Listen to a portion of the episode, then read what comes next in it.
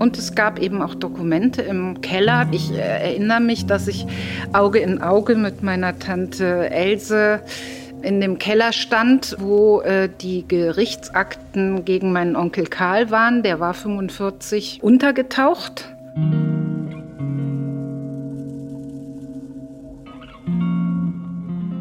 Die Menschen aus meiner Familie waren nicht mehr viele. Die Toten sieht man nicht, aber sie sind spürbar gewesen. Plötzlich tauchte ein Name auf und ich dann, wer ist denn das? Ja, das war der Bruder von deinem Großvater. Ja, wo ist denn der? Hm. Und als ich meine Tante Else gefragt habe, war er das? Hat er die beiden erschossen? Da sagte sie mit steinerner Miene, ich habe ihn nie gefragt. Also mein Vater sagte früher immer, ja, mir ging es ja nicht so schlecht, wir konnten ja fliehen. Aber meine Großmutter sagte auch immer, ja, uns ging es ja nicht so schlecht im KZ, es gab ja schlimmere KZs. Hm. Was habe ich davon als Kind aufwachsend in einer Familie, in der das Trauma überall um die Ecke guckt? Ich habe das immer gespürt. Ein tiefer, dunkler Schatten. Eine Jüdin und die Tochter einer Nazi-Familie im Gespräch. Ein Feature von Michael Weisfeld. Der Dokumentarfilm Der Nachlass aus dem Jahr 2018 erzählt von den Spuren, die Nazi-Eltern, aber auch Überlebende des Holocaust bei ihren Kindern hinterlassen haben. Diesen Film haben auch zwei Frauen gesehen, die seitdem befreundet sind. Eine ist Hannah Fischer. Wir haben mal angefangen, damals im Kino, wenn du dich erinnerst, als wir beide hinterher zum Regisseur gingen, weil wir Fragen hatten. Und der Film ging nun mal über die zweite Generation, unsere Generation. Und so haben wir uns kennengelernt, so haben wir angefangen. Und ganz groß aufgefallen ist mir eben, dass da eine Parallele ist in deinem Empfinden über deine Familie und in meinem Empfinden über meine Familie. Etwas, was ich nicht erwartet hätte, was ich irgendwie nur mit dem Wort Not benennen kann. Die jüdische Künstlerin Hannah Fischer ist 59 Jahre alt. Sie verlor viele Verwandte im Holocaust. Claudia Hartwig ist Gewerkschaftssekretärin, 67 Jahre alt. Ihre Familie bestand aus aktiven Anhängern des Nationalsozialismus. Sie blieben es weit über das Kriegsende hinaus. Ich finde es total schön, mit Hannah spazieren zu gehen. Und gerade dann, wenn wir über die dunkelsten Sachen reden, dann bleibt sie stehen und zeigt auf einen Baum oder auf die Farben des Himmels und dann äh, wird es auf einmal leichter, leichter für uns beide. Das ist jetzt ein Dialog, der auch gerade davon lebt, dass er regelmäßig ist und dass er kontinuierlich ist. Und radikal konfrontiert zu sein mit einer völlig anderen Geschichte, mit einer völlig anderen Sichtweise und sich so mit einem Menschen dadurch zu verbinden, das ist für mich so die tiefste Essenz unserer Freundschaft. Es ist so, als ob wir auf einer tieferen Ebene einander verstehen. Und das kann nur sein, wenn der Schmerz, der in mir ist, der Schmerz ist, den du kennst. Und wenn der Schmerz, der in dir ist, der Schmerz ist, den ich kenne. Wir erkennen da was beieinander. Bei vielen ihrer Gespräche konnte ich mit dem Mikrofon dabei sein. Zudem verfolge ich einige Fäden ihrer Familiengeschichten.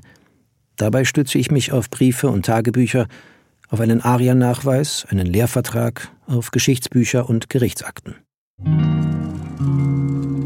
Die jüdischen Menschen treten in dieser Sendung unter geänderten Namen auf. In Zeiten des wachsenden Antisemitismus und rechten Terrors möchten sie nicht identifiziert werden. Claudia Hartwigs Familie stammt aus Masuren. Das war früher ein Landstrich in der deutschen Provinz Ostpreußen. Heute ist er Teil der polnischen Woiwodschaft Ermland-Masuren. Jahrhundertelang stehen Masuren unter preußischer und deutscher Oberhoheit. Die Bewohner sprechen Polnisch, das erst im 20. Jahrhundert vom Deutschen verdrängt wird. Als im Ruhrgebiet Zechen und Stahlwerke entstehen, wandern viele Polen dorthin aus und auch viele Masuren.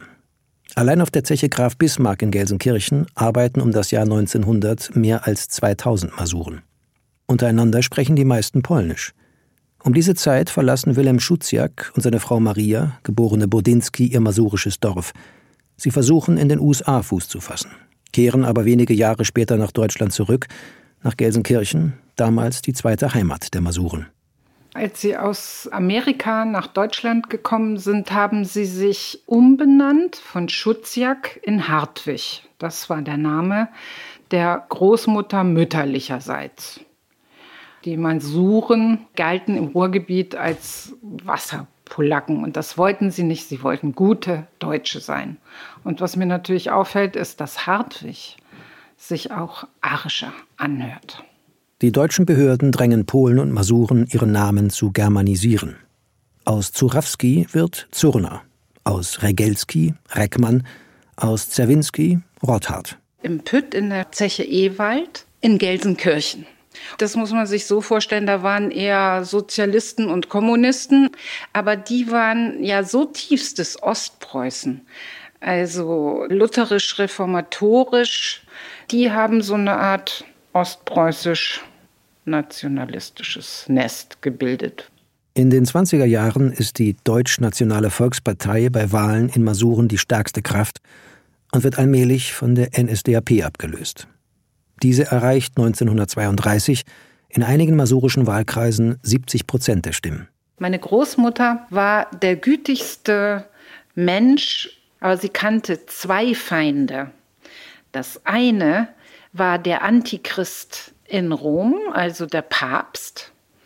Und das andere waren die Juden. Die haben unseren Herrn Jesus ans Kreuz genagelt.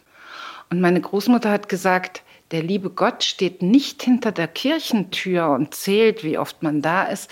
Der liebe Gott zählt die Taten. Ich frage mich natürlich heute, was macht der liebe Gott, wenn er diese Familie trifft? Die Großmutter bringt acht Kinder zur Welt. Claudia Hartwigs Vater, Helmut, ist der jüngste. 1933, mit elf Jahren, tritt er in die Hitlerjugend ein. Mit 15 geht er nach Bremen und beginnt bei der Weserflug GmbH eine Ausbildung zum Metallflugzeugbauer. Anschließend soll er vier Jahre bei der Luftwaffe dienen. Dazu verpflichtet ihn der Lehrvertrag. Alle seine Brüder waren SA-Mitglieder, hatten SS-Positionen. Alle seine Schwestern waren BDM-Mädelsführerinnen. Alle haben auch in diesem politischen Milieu eingeheiratet. Es gibt nicht einen einzigen Menschen, nicht einen, der entweder neutral oder links war. Sie waren alle Nazis. Das waren Bergarbeiter, das waren ehemalige Bauern, die hatten keine Ausbildung. Sie waren im, im Ruhrgebiet das letzte Glied der Kette, ja, die Wasserpolacken. Und jetzt schließen sie sich der ihrer Meinung nach deutschen Elite an. Jetzt sind sie die Herrenrasse. Jetzt machen sie Karriere. Zum Beispiel mein Onkel Karl ist nachher bis zum Kreisleiter von Bocholt gekommen. Das hätte er sonst nirgendwo machen können. Claudia zeigt ein Foto. Ihre Großmutter, umgeben von ihren acht Kindern auf einer Straße bei Gelsenkirchen. Alle sind ärmlich gekleidet. Noch ist das Dritte Reich, auf das sie hoffen, nicht angebrochen. Ich sehe die Bilder und erstaunlicherweise, ich sehe da einfach Menschen. Ich sehe da einfach eine Familie. Und wenn ich dir zuhöre, sehe ich eine Familie, die hat gekämpft um ihren Stand auf dieser Welt und die wollten so gerne was gelten. Die Mutter von ihnen, die wollte einfach, dass ihre Kinder was gelten. Hanna Fischer. Bisschen mehr gelten, als man sich vielleicht wirklich fühlte. So als Polacke nicht gut genug, okay. Danach mit dem neuen Namen ein bisschen besser. Zu den Nazis gehen noch besser. Siegervolk ganz oben. Oder? Wie siehst du das? Ähm,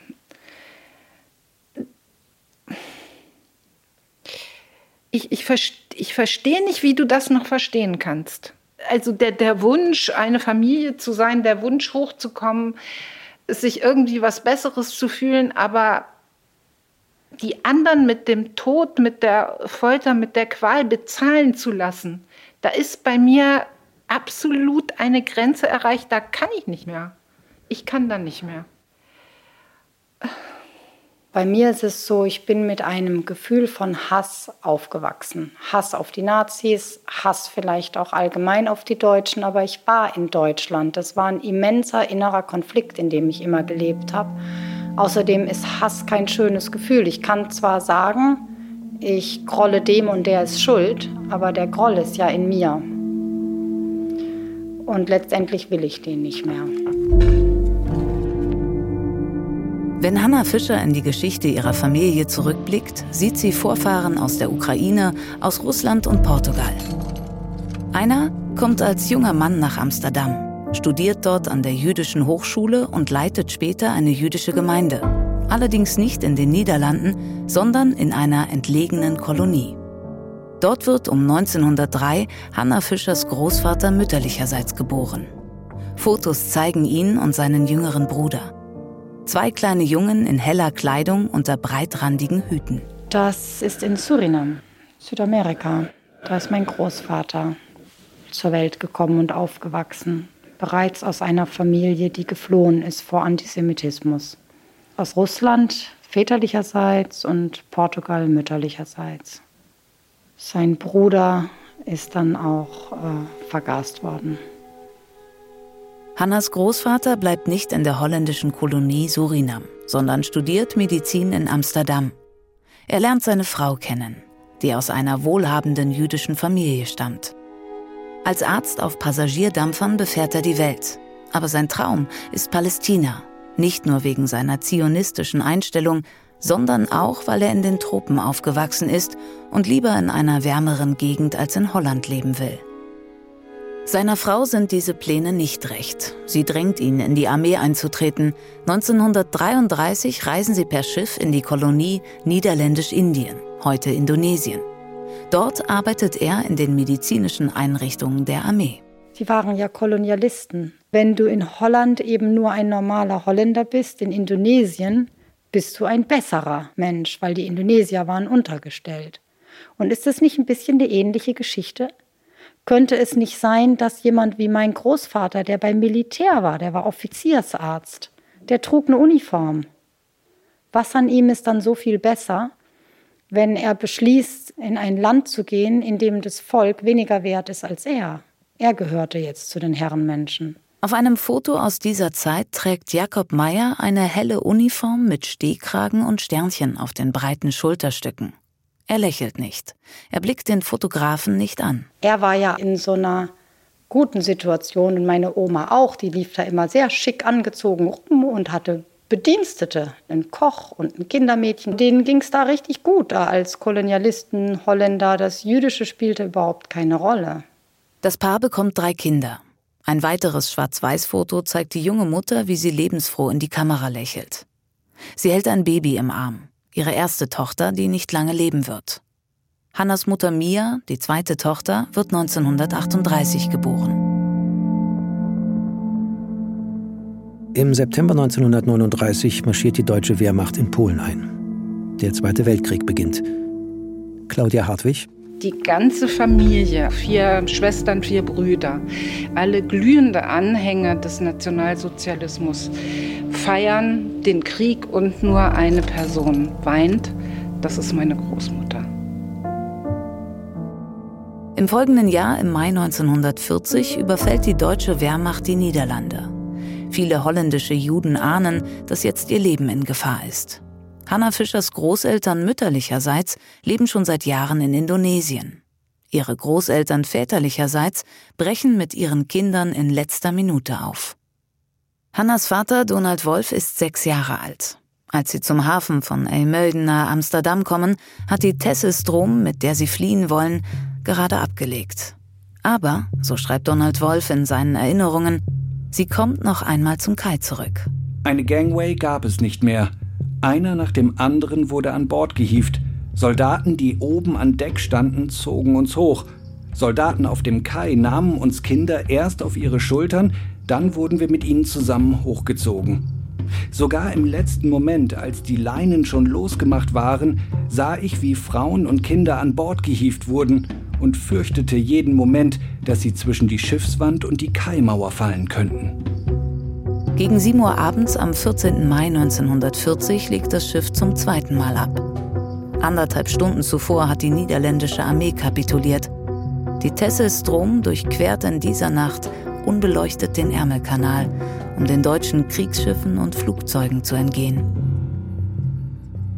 Die britischen Behörden bringen die Flüchtlinge zunächst in einem Londoner Hotel unter, später in einem Quartier auf dem Land. In England bemühen sich Hannas Großeltern um Papiere und eine Schiffspassage nach New York, wo Verwandte seit Jahren leben. Am 25. Juni 1940 geht der Passagierdampfer Scythia von Liverpool aus auf See und erreicht zehn Tage später New York. Hannas Großeltern sind an ihrem Ziel.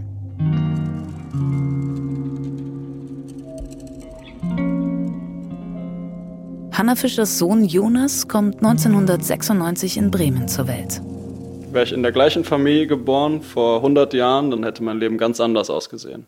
Insofern fühle ich da schon eine bestimmte Verbundenheit, ein bestimmtes Mitgefühl, auch mit meiner eigenen Familie. Und in meiner Schulzeit war das immer so ein Thema, wir wissen, dass der Jude ist, deswegen machen wir da Witze drüber. Und ich war dann immer der Jude und dann habe ich auch selber Witze drüber gemacht, wo ich jetzt im Nachhinein sagen muss, ich habe da auch einfach ein bisschen bei den anderen mitgezogen, fand es eigentlich gar nicht so witzig. Weil das für jeden natürlich auch klar ist, wenn ich in der Zeit gelebt hätte. Ich bin ja von, von jüdischer Herkunft, dass ich dann ein ganz anderes Leben gehabt hätte. Und darüber wurde dann auch so ein bisschen gewitzelt alles Mögliche, was mit Gas zu tun hat, war irgendwie schon so eine Angriffsfläche, weil es gerade so ein Tabuthema war hier in Deutschland. Wenn ich mir dann vorgestellt habe, wie das für meine Großmutter so ein großes Thema war, dass sie sich selbst umgebracht hat, dass sie mit dem Gedanken nicht leben konnte. Und ich bin jetzt hier der Jugendliche, 16 Jahre alt und mache gerade Witze über dieses Thema, was sie so unglaublich belastet hat. Ich hatte da, glaube ich, mehr als dass es mir selber nahe ging, so eine Art schlechtes Gewissen.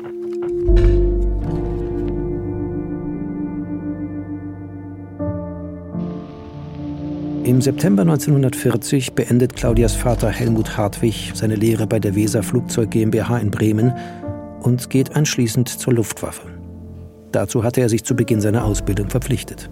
Mein Vater war weder ein begabter Mechaniker noch ein guter, in Anführungsstrichen, Soldat. Und er konnte aber Gitarre spielen und Gedichte vortragen und konnte gute Späße machen und wurde deshalb vor allen Dingen in der Truppen Belustigung eingesetzt, also abends im Kulturprogramm und hat dann mit seinen drei Gitarrengriffen und ein bisschen Saxophon die Truppen bei Laune gehalten.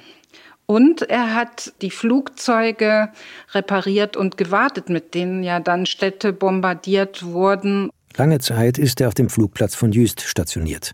Wir sind ganz, ganz viel nach Jüst gefahren mit meinen Großeltern und mit meiner Mutter. Das ist eine friesische Nordseeinsel. Ronja Oppelt, Claudia Hartwigs Tochter, Schauspielerin, 30 Jahre alt. Das ist für mich so meine Kindheit, gerade mit meinen Großeltern zusammen, die uns immer dort eingeladen haben. Und da habe ich erst jetzt erfahren, dass er dort mit der Luftwaffe stationiert war und dort Flugzeuge gewartet und repariert hat. Diese Verbindung zu Jüst habe ich noch nie gehört vorher. Im Juni 1941 überfällt die Wehrmacht die Sowjetunion. Karl Steinhorst, Claudia Hartwigs Onkel, der Mann ihrer Tante Else, ist dabei. Am ersten Tage des Russlandkrieges verlor ich meinen linken Arm. Wird er fünf Jahre später dem Untersuchungsrichter am Landgericht Münster berichten. Jetzt, wo er ein einarmiger Invalide ist, hätte der Krieg für ihn zu Ende sein können, doch er will weiterkämpfen. Als Oberleutnant führt er später eine Kompanie der Wehrmacht in Nordafrika. Claudia Hartwig ist seine Nichte. Ich hatte Angst vor ihm, weil das war so unheimlich, dass er nur einen Arm hatte. Und er hatte sehr durchdringende, so graublaue Augen. Also er ist für mich der Typ von Offizier oder Militär. Und wenn der in den Raum kam, wurde es still. Also. Pff.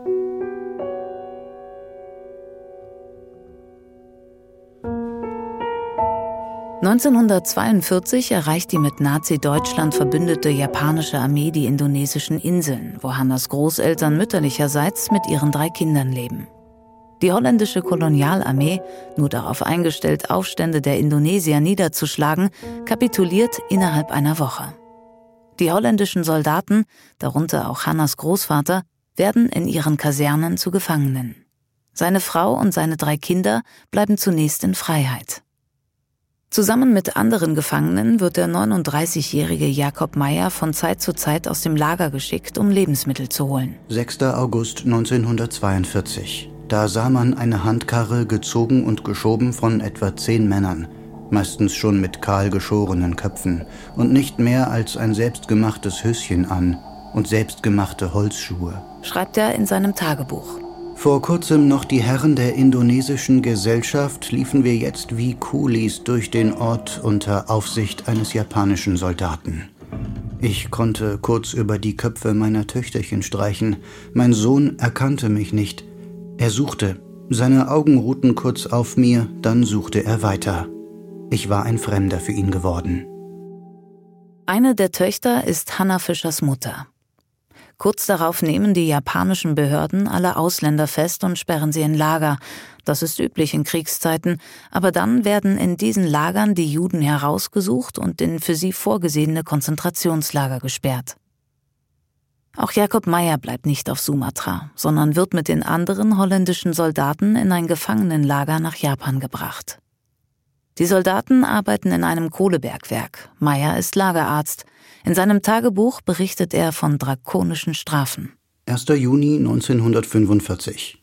Unterleutnant Defente wurde mehrmals bewusstlos geschlagen wegen Benutzung eines selbstgebauten elektrischen Feuerzeugs. Alle niederländischen Offiziere wurden zusammengerufen und bekamen Schläge mit einem langen Stock auf den Hintern. Defente lag währenddessen halbnackt und bewusstlos nicht weit von uns auf dem Weg. Einige Japaner hielten glühende Kohlen gegen seine Fußsohlen, um festzustellen, ob seine Bewusstlosigkeit vielleicht nur vorgetäuscht war. Er hatte den direkten Kontakt zu den Japanern. Er musste Grenzen setzen. Er musste auch androhen, jemand die Hand abzuhacken, wenn der nochmal eine Ratte von der Toilette fing, um sie zu verspeisen, weil er damit ja eine Seuche auslöste. Und unter seinen Händen sind die Leute weggestorben. Er war Arzt und er hat einen Schwur geleistet, um Arzt zu sein, und er konnte die Leute nicht retten. Und er hatte das Glück, dass er diese andere Ader noch hatte, nämlich Musiker zu sein. Er hat dann eben die Leute, die ihr Instrument gerettet haben, zusammengerufen zum Orchester und dann haben die teils auch national niederländische Lieder zusammen gesungen, aber eben auch klassische Musik gemacht. Und er hat damit so einige Seelen gerettet. Und das Retten der Seelen war auch das Retten von Menschenleben. In dem Konzentrationslager, in dem die Frau und Kinder Meyers festgehalten werden, gibt es zwar keine Gaskammern und auch keine von den Nazis sogenannte Vernichtung durch Arbeit, wie in den Lagern der SS in Europa, aber die Häftlinge leiden unter Hunger und sterben an Seuchen. Wir durften das alles gar nicht so im Detail erfragen. Meine Mutter konnte nicht und meine Großeltern wollten nicht darüber reden. Und wir sollten das auch nicht. Es war schlimm genug, dass es passiert war. Wenn wir gefragt haben oder hätten, oft haben wir ja schon sensiblerweise gar nicht gefragt dann hätten wir knappe Antworten bekommen oder Rückfragen. Was willst du das jetzt wissen? Ne? Die Sonne scheint, der Himmel ist blau und wir gehen jetzt gleich los und du musst dich nicht mit dem alten Krempel da beschäftigen. Wir sind jetzt alle fröhlich. Fröhlichkeit war die Parole. Ich war das eben nicht immer und dann wurde ich eben aufs Zimmer geschickt. So lange, bis ich wieder rauskam und gut gelaunt und fröhlich war.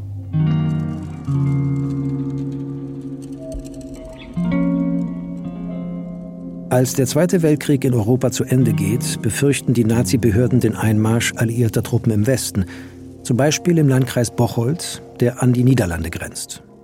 Politischer Leiter der dortigen NSDAP ist Karl Steinhorst, Claudia Hartwigs Onkel.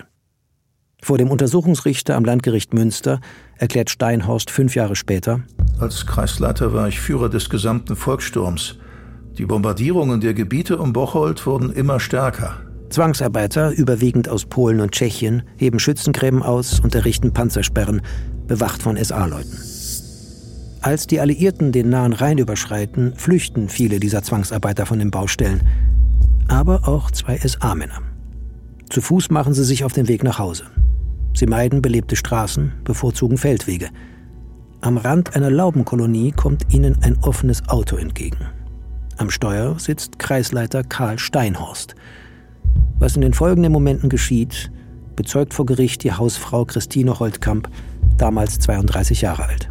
Am Samstag, den 24. März 1945, ging ich zu meiner Schwester. Ich glaube bestimmt, dass es der 24. März war, weil zwei Tage zuvor die Stadt Bocholt durch den Großangriff zerstört worden war. Als ich zu den Kleingärten kam, kamen mir zwei Männer entgegen. Gleich hinter mir kamen zwei Wagen angefahren.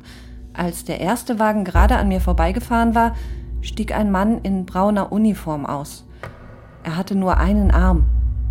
Er stand vor seinem Wagen und die Männer, die ihm und mir entgegengekommen waren, standen vor ihm. Ich hörte, dass er dieselben fragte, wo sie herkämen und hin wollten. Einer sagte, dass er sich ausweisen könne und nach Borken müsse. Dann schrie der Mann, der sie angehalten hatte, Hände hoch, ihr Feiglinge. Beide Männer hoben sofort ihre Hände hoch. Der Mann ging dann zu seinem Wagen und nahm vom Sitz eine Pistole in einer hellbraunen Tasche heraus. An seinem Wagen stehend nahm er die Pistole aus der Tasche, indem er die Tasche unter das Kinn klemmte und die Pistole mit der rechten Hand herauszog. Wenn ich das höre, denke ich sofort daran, wie er im Alltag mit Gegenständen umgegangen ist.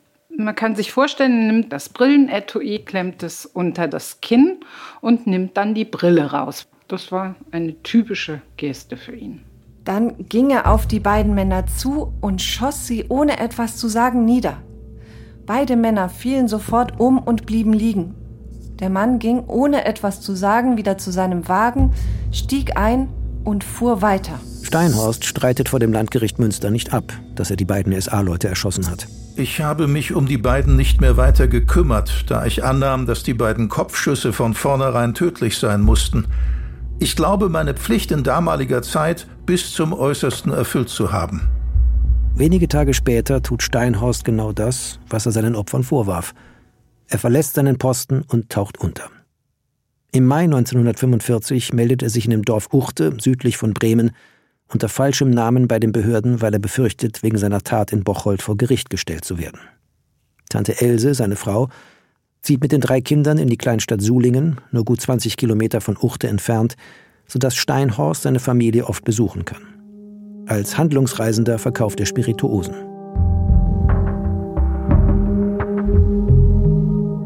Helmut Hartwig, Claudias Vater, ist 23 Jahre alt, als der Krieg zu Ende geht. Also hier, das war er jetzt 45, wo er dann im Schwarzmarkt tätig war. Das Foto zeigt ihn mit breitkrempigem Hut und Regenmantel, unterm Arm eine Aktentasche. Er sieht abenteuerlustig aus. Er war sehr eloquent. Er war im Schwarzmarkt, dann war er Vertreter für Biomaris, dann hat er Lexika verkauft an der Haustür. Er war ein ganz begnadeter Verkäufer und Redner. Auch von seinen Geschwistern sind einige als Händler erfolgreich die Jobs, die dein Vater eben gemacht hat dann nach dem Krieg, ne, die findest du eher unter den jüdischen Flüchtlingen, die versucht haben, irgendwie zu Geld und Essen zu kommen. Ne. Da gab es Schmuggler, Klinkenputzer auch, ne. später Kneipenbesitzer oder mal irgendwie eine Ruine gekauft und dann irgendwann mal ein Haus gehabt in der Mitte der Stadt, zu Wohlstand gekommen.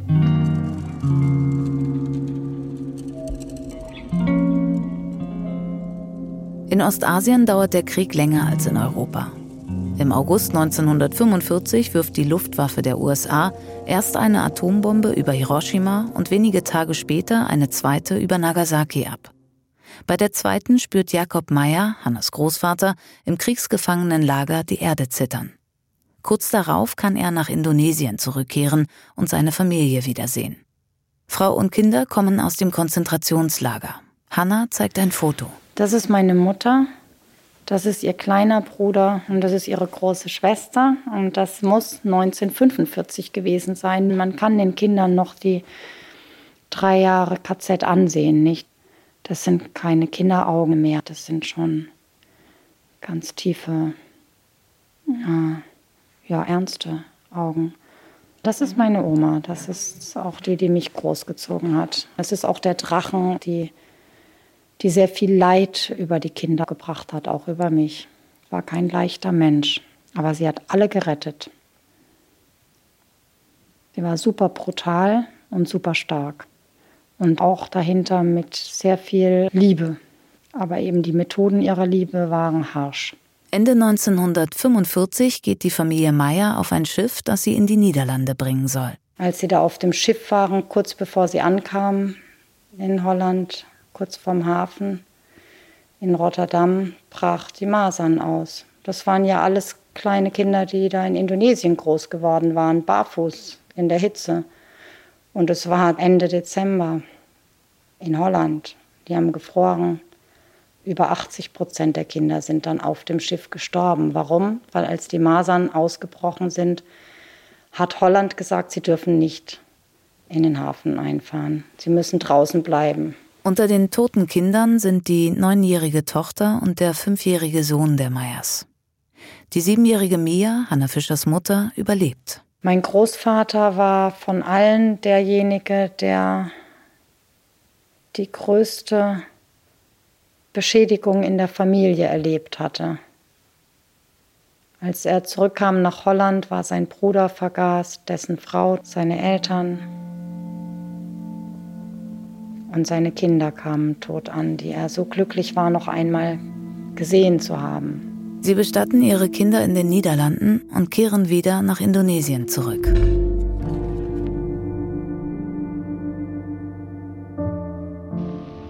Fünf Jahre lang verbirgt sich Karl Steinhorst unter falschem Namen in Norddeutschland, bis ihn im August 1950 ein Mann aus Bocholt erkennt. Steinhorst wird in Untersuchungshaft genommen und angeklagt, wegen wörtlich vorsätzlicher Tötung und Verbrechens gegen die Menschlichkeit. Sein Prozess vor dem Landgericht Münster beginnt im Oktober 1951. Er behauptet, die beiden SA-Männer seien bewaffnet gewesen. Er habe sie in Notwehr erschossen. Im Prozess spricht vieles dagegen. Der Staatsanwalt fordert sieben Jahre Zucht aus. Das Gericht will Notwehr nicht ausschließen und spricht Steinhorst aus Mangel an Beweisen frei.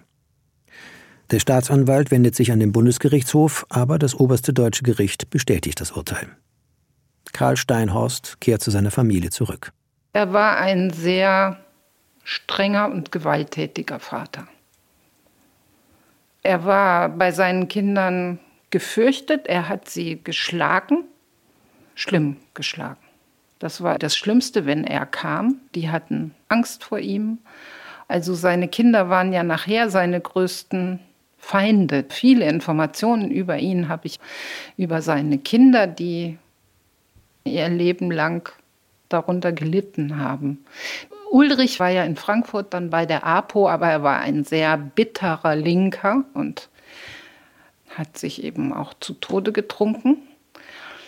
Er hat Gedichte geschrieben, aber diese Gedichte waren sehr, sehr düster. Und er hatte ja Jura studiert und hat dann aber abgebrochen. Er galt in der Familie als verkrachte Existenz, war nichts, womit man an Familiengeburtstagen angeben konnte.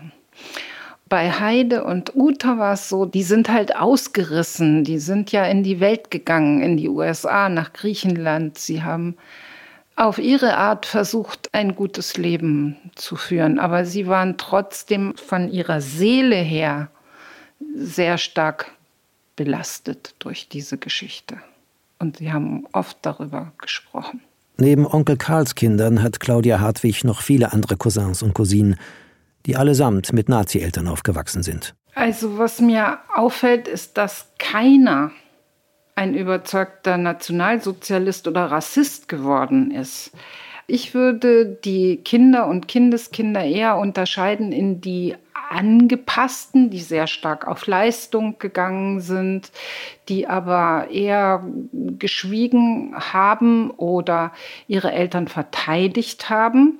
Und ein kleiner Prozentsatz von denen, die ich als die Rebellen bezeichnen würde, die nachgefragt haben, die wütend waren, die versucht haben, ein anderes Leben zu führen, dem ein anderes Bild entgegenzusetzen. Ich schätze das so ein, dass es die meisten psychisch beschädigt hat. Es gab so etwas wie eine Schwermut, einen Hang zu Suchtverhalten und wenig so Menschen, die einfach nur das Leben genießen konnten, sondern es war wie ein tiefer, dunkler Schatten. Für mich auch. Über den eigenen Schatten springen, das ist ja fast unmöglich.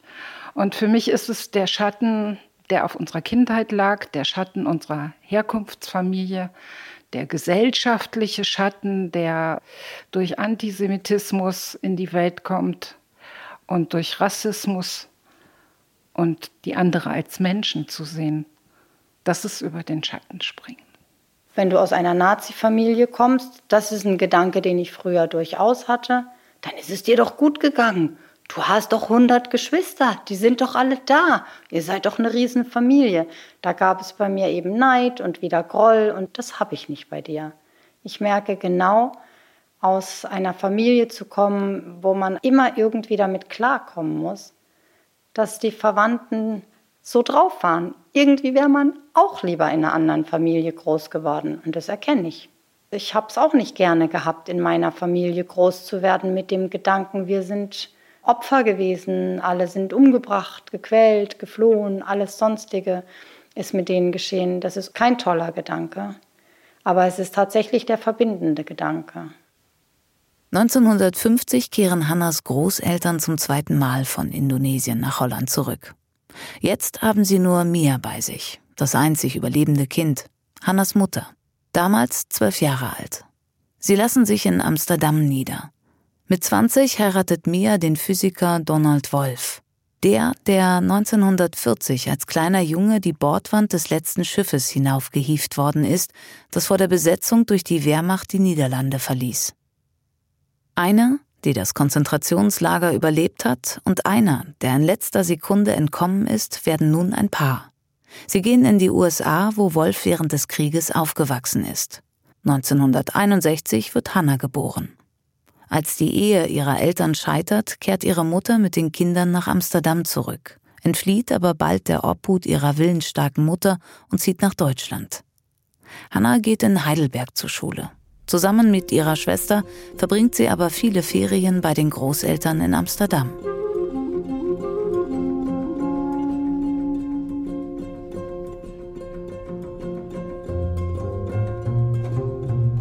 Karl Steinhorst stirbt 1961 gerade mal 50 Jahre alt. Seine Frau, Tante Else, 2004 im Alter von 90 Jahren. Onkel Karl existierte auch weiter in der Härte von Tante Else. So diese Leistung, ne? was hat man für einen Erfolg in der Welt? Womit kann man auf Familienfeiern sagen, mein Sohn oder meine Tochter hat das und das gemacht. Und da war sie sehr unzufrieden mit ihren Kindern. Die hatten keine Titel, die waren nicht reich, die waren nicht erfolgreich darunter haben die auch sehr gelitten, dass sie das Gefühl hatten, das ist nicht so viel wert für meine Mutter, die kritisiert immer, was hast du eigentlich schon vorzuweisen? Mein Großvater hatte ja sehr viele Geschwister, er war ja der Jüngste. Und eine seiner Schwestern haben wir immer Tante Else genannt. Claudia Hartwigs Tochter Ronja. Wenn wir dorthin gefahren sind, war das immer eine total krampfhafte Situation. Ich habe meine Mutter als sehr angespannt wahrgenommen. Wir haben immer Blockflöte gespielt, meine Schwester und ich, für Tante Else. Und meistens hat sie uns kritisiert, obwohl wir irgendwie sechs Jahre alt waren und dann natürlich vielleicht nur ein paar Töne rausbekommen haben, aber sofort wurde gesagt, so, also muss man ja schon noch mal üben oder so. Und wir waren irgendwie total geschockt. Und ich habe es als eine sehr kalte Atmosphäre wahrgenommen bei dieser Tante. Seit Helmut Hartwig auf dem Schwarzmarkt der ersten Nachkriegsjahre Geschäfte machen konnte, ist er Händler geblieben. Zunächst mit diesem und jenem, bald nur noch mit Büchern. Er gründet den Buchversand Gesellschaft für Literatur und Bildung und besitzt schließlich drei Buchhandlungen in Köln, darunter die renommierte Rathausbuchhandlung. Die große Hartwig-Familie hält zusammen und trifft sich regelmäßig. Sippenfeste nennt sie das. Ich merkte auf einmal, dass zum Beispiel die Fahne hoch, die Reihen fest geschlossen, SA marschiert, auf dem Geburtstag meiner Großmutter gesungen wurde.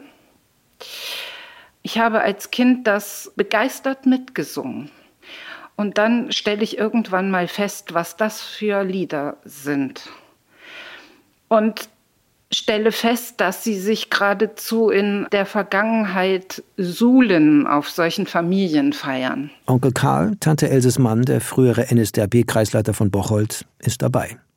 Seine Verwandten behandeln ihn mit Ehrfurcht. Und als Kind habe ich das genossen, bei Tante Else auf dem Schoß zu sitzen und mit ihr irgendwelche Reime zu machen. Und sie hat mir dann erzählt, wie schön es war in der Hitlerjugend. So. Und mit 15 stelle ich das fest und ich habe mich gefühlt, als wenn ich aus dem Paradies der Kindheit geworfen werde. Und ich war so enttäuscht und so traurig und so wütend.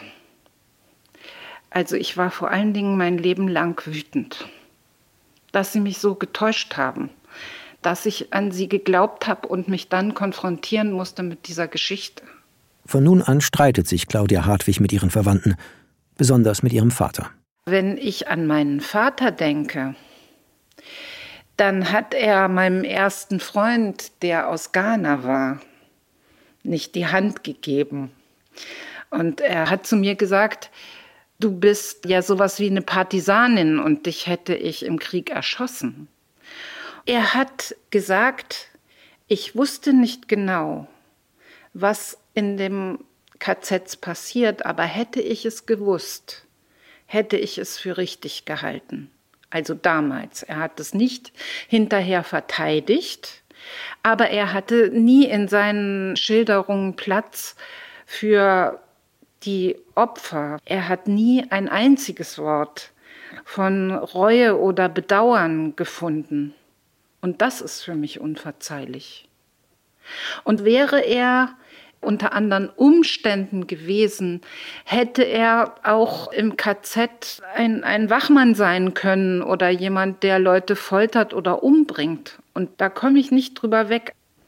Und da ist zwischen meinem Vater und mir ein lebenslanger Abgrund gewesen. Du sagst, es ist unverzeihlich. Als Tochter eines Täters, der Unverzeihliches gemacht hat, sagst du, es ist auch unverzeihlich. Ich nicht. Meiner Familie ist ja das sogenannte Unverzeihliche angetan worden. Komischerweise komme ich aus meiner Not niemals raus, wenn ich das so sehe. Ich könnte meine Hand nicht dafür ins Feuer legen, dass ich nicht auch Freude empfunden hätte, auf dem Schoß einer Großmutter irgendwelche deutschen Nazi- oder Heldenlieder zu singen. Das weiß ich nicht. Was willst du? Ist es wirklich etwas, was ich an die nächste Generation weitergeben will? Verbitterung, Unerbittlichkeit, Unverzeihlichkeit, Härte in Richtung Nazis? Was du sagst, löst bei mir einerseits eine Sehnsucht aus, aber ich weiß nicht, ob es bei mir genauso ist. Bei mir ist es eher befreiend, dazu zu stehen, aus einer Täterfamilie zu sein und das auch zu benennen. Man verschweigt es ja, man vertuscht es, man leugnet es, man nennt es nicht. Deshalb habe ich auch noch Bilder mitgebracht, die du nicht hast. Mein Vater ist gestorben meine Mutter ist drei Jahre später gestorben und dann haben mein Bruder und ich die Wohnung ausgeräumt. Und im äußersten Wäscheschrank haben wir gefunden, was sie versteckt haben. Und was sie versteckt haben, war das hier. Das ist Onkel Karl. Claudia legt ein Foto auf den Tisch. Darauf ist ihr Onkel Karl im Profil zu sehen. Er trägt eine Uniform. Ihm gegenüber noch nicht mal eine Armlänge entfernt steht Adolf Hitler. Sie sind im Gespräch. Claudia, was möchtest du von mir? Wie würde ich am besten reagieren, damit du die Verbindung mit mir besser fühlst? Zum Beispiel, dass du mal sagst, das ist krass. Da ist für mich ein Abgrund. Es ist mir völlig unverständlich, wie man das aufheben kann. Ja, die hätten sie verbrennen können oder zerreißen, aber das aufzubewahren, wie ein Schatz, da ist bei mir irgendwie Ende. Du trägst eine Wahnsinnslast, die ich auch trage, nämlich äh, die Last der nächsten Generation. Beide Seiten haben das abgekriegt, die Wucht. Und natürlich finde ich das verdammt schlimm, dass du in einer Familie aufgewachsen bist, die dir diese schwere Aufgabe ins Leben gesetzt haben, damit fertig zu werden. Das führt dazu, dass ich mein ganzes Leben manchmal fast zwanghaft darüber gelesen habe, Filme gesehen habe, versucht habe, mich zu informieren, bis zu meiner Berufswahl als Gewerkschaftssekretärin, dass ich das Gefühl habe, ich muss beweisen, ich muss immer wieder da sein, auf der Seite der Opfer, auf der Seite des Widerstandes. Claudia Hartwig hat in Mecklenburg gelebt und dort gegen Neonazis demonstriert. Sie haben einen Fackelzug durch Schwerin gemacht, kurz nachdem ich dahin gezogen war. Und dann kamen wieder diese Lieder, die ich aus meiner Familie kannte. Und das ist für mich etwas, was wirklich unerträglich ist. Und wo wir dann mit 120 Menschen auf die Straße gegangen sind. Und ich konnte auch schwer ertragen, dass ich abends immer einen Kollegen oder eine Kollegin dabei haben musste, wenn ich nach Hause gegangen bin. Da gibt es ja eine ganz konkrete Gefahr. Ich kann nicht so wie du denken oder vorgehen. Ich habe immer ein Stück Grundsympathie mit jedem Menschen. Ja, ich versuche so meinen Weg durchzufinden im Verzeihen. Ich verzeihe dir, du machst Fehler, Mensch. Du entscheidest dich manchmal für was völlig Destruktives und ich hoffe, ich muss dem nicht zum Opfer fallen. Ich habe in Diskussionen oft Schwierigkeiten mit Menschen, die sehr schnell mit dem Wort Versöhnung und wir sind alles Menschen und Menschen sind fehlbar kommen, weil das oft der Versuch ist, das Leid oder die Verbrechen, die passiert sind, unter den Teppich zu kehren. Und wenn du das zu mir sagst, wenn du für ein radikales Verstehen oder für ein radikales Versöhnen stehst, dann weiß ich, dass es nicht aus dem Vertuschen passiert, sondern wirklich durch einen Prozess von Schmerz gegangen ist und dass ich das annehmen kann. Auch wenn ich davon überrascht oder schockiert bin, kann ich das an mich ranlassen und als Anregung für mein Leben nehmen. In den 90er Jahren bringt Claudia zwei Töchter zur Welt. Wenn sie nun mit den kleinen Mädchen an der Hand in ihr Elternhaus kommt, rückt die Familie wieder etwas zusammen. Ronja Oppelt. Als Kind weiß ich, ich bin da unglaublich gerne zu denen hingefahren mit diesen Büchern, mit der Schokolade, mit den Marzipankugeln, mit dieser Aufmerksamkeit, die sie uns geschenkt haben. Sie hat den Kontakt zu ihren Eltern gehalten. Sie hat es uns Kindern möglich gemacht, Großeltern zu haben. Sie hat sie unterstützt. Sie hat Tante Else im Sterben begleitet. Ich glaube, dass man das nur mit viel Liebe kann. Ich habe sie als wirklich tolle Großeltern erlebt. Also ich habe die sehr gerne besucht. Ich habe mich da immer sehr willkommen gefühlt und ich habe mich wirklich geliebt gefühlt. Vor allen Dingen von meiner Oma. Franka Oppelt, Ronjas Schwester. 33 Jahre alt, Psychologiestudentin. Sie lebt seit Anfang 2020 in Israel. Ich wusste von meiner Mutter, dass meine Großeltern selber niemanden getötet haben, dass die nicht ähm, in einem KZ-Aufseher waren, dass die nicht so unmittelbar involviert waren. Da kam man dann zu Besuch. Man saß dann im Wohnzimmer in diesen weichen, ausladenden Sesseln. Es war auch ein bisschen formell. Und da jetzt irgendwie so ein Thema reinzubringen, hätte ich das Gefühl, wäre total deplatziert. Für meine Mutter ist das ja ein wahnsinnig bedeutsames Thema. Und wir haben auch viel, viel darüber gesprochen. Ich mit meiner Mutter. Manchmal merkte ich so, oh, das ist aber auch so schwer, so belastend und es wird mir eigentlich ein bisschen viel. Ich respektiere sie und bewundere sie sehr dafür, dass sie da überhaupt nicht wegschaut. Sie könnte sich das so viel einfacher machen mit ihrer Familiengeschichte, weil auch sie hat ja nichts gemacht. Sie ist da unermüdlich dabei hinzuschauen und sich politisch zu engagieren und gleichzeitig würde ich ihr wünschen und manchmal dann auch mir, dass es auch für sie nicht so schwer ist und dass ich dann manchmal dachte, äh, jetzt wieder dieses Thema. Ja, es ist auch einfach schwer.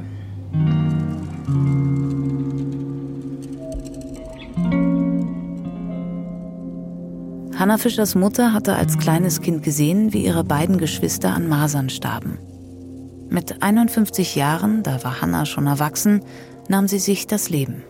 Wenn ich die 59 Jahre meines Lebens so zurückdenke, dann hat es wenig Momente gegeben, wo Leichtigkeit, Freude und Glück mir einfach zufielen.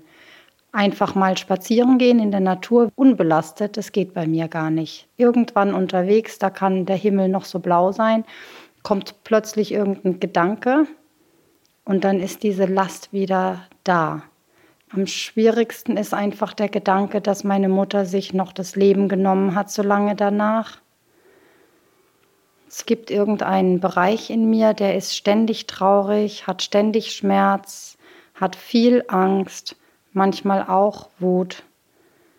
Aber dass sie sich selbst das Leben genommen hat, also das war für mich eben auch ein Mord. Selbstmord ist auch Mord. Ich weiß gar nicht mehr den genauen Moment, wann sie mir erzählt hat, dass ihre Mutter Selbstmord begangen hat. Aber ich kann mich gut erinnern, dass ich das schon früh wusste. Sie hat dann nie versucht, das irgendwie von mir zu vertuschen oder stärker zu sein, als sie ist.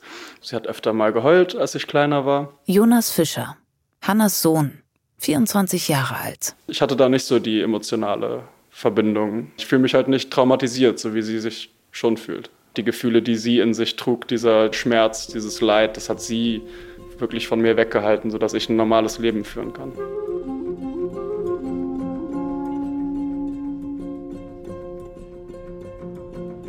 Claudia Hartwigs Tochter, Franka Oppelt, lebt seit einem Jahr in Tel Aviv. Meine Großeltern, das, was ich weiß, ist, dass sie damals begeisterte Anhänger waren. Das ist zwar erschreckend, mir das vorzustellen, in der Situation, in der ich jetzt einen Freund habe, dessen Familie Opfer des Holocaust wurde.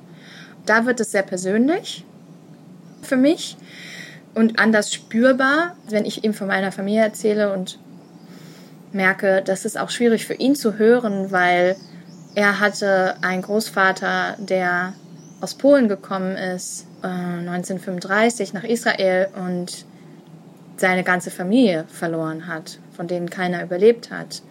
Das ist in der Familie von jemandem passiert, den ich liebe und ich werde ein Teil von dieser Familie gerade. Mit dieser Geschichte. Ich sehe seine Familie regelmäßig und die mögen mich sehr. Das könnte sein, dass wir heiraten. Für zwei, drei Jahre sind wir hier und dann gucken wir, wo wir zusammen hingehen wollen. Denn Tomer kann sich vorstellen, dann auch mit nach Deutschland zu kommen. Vielleicht gehen dann die Kinder in Wuppertal, in Köln, in Kindergarten. Mal sehen.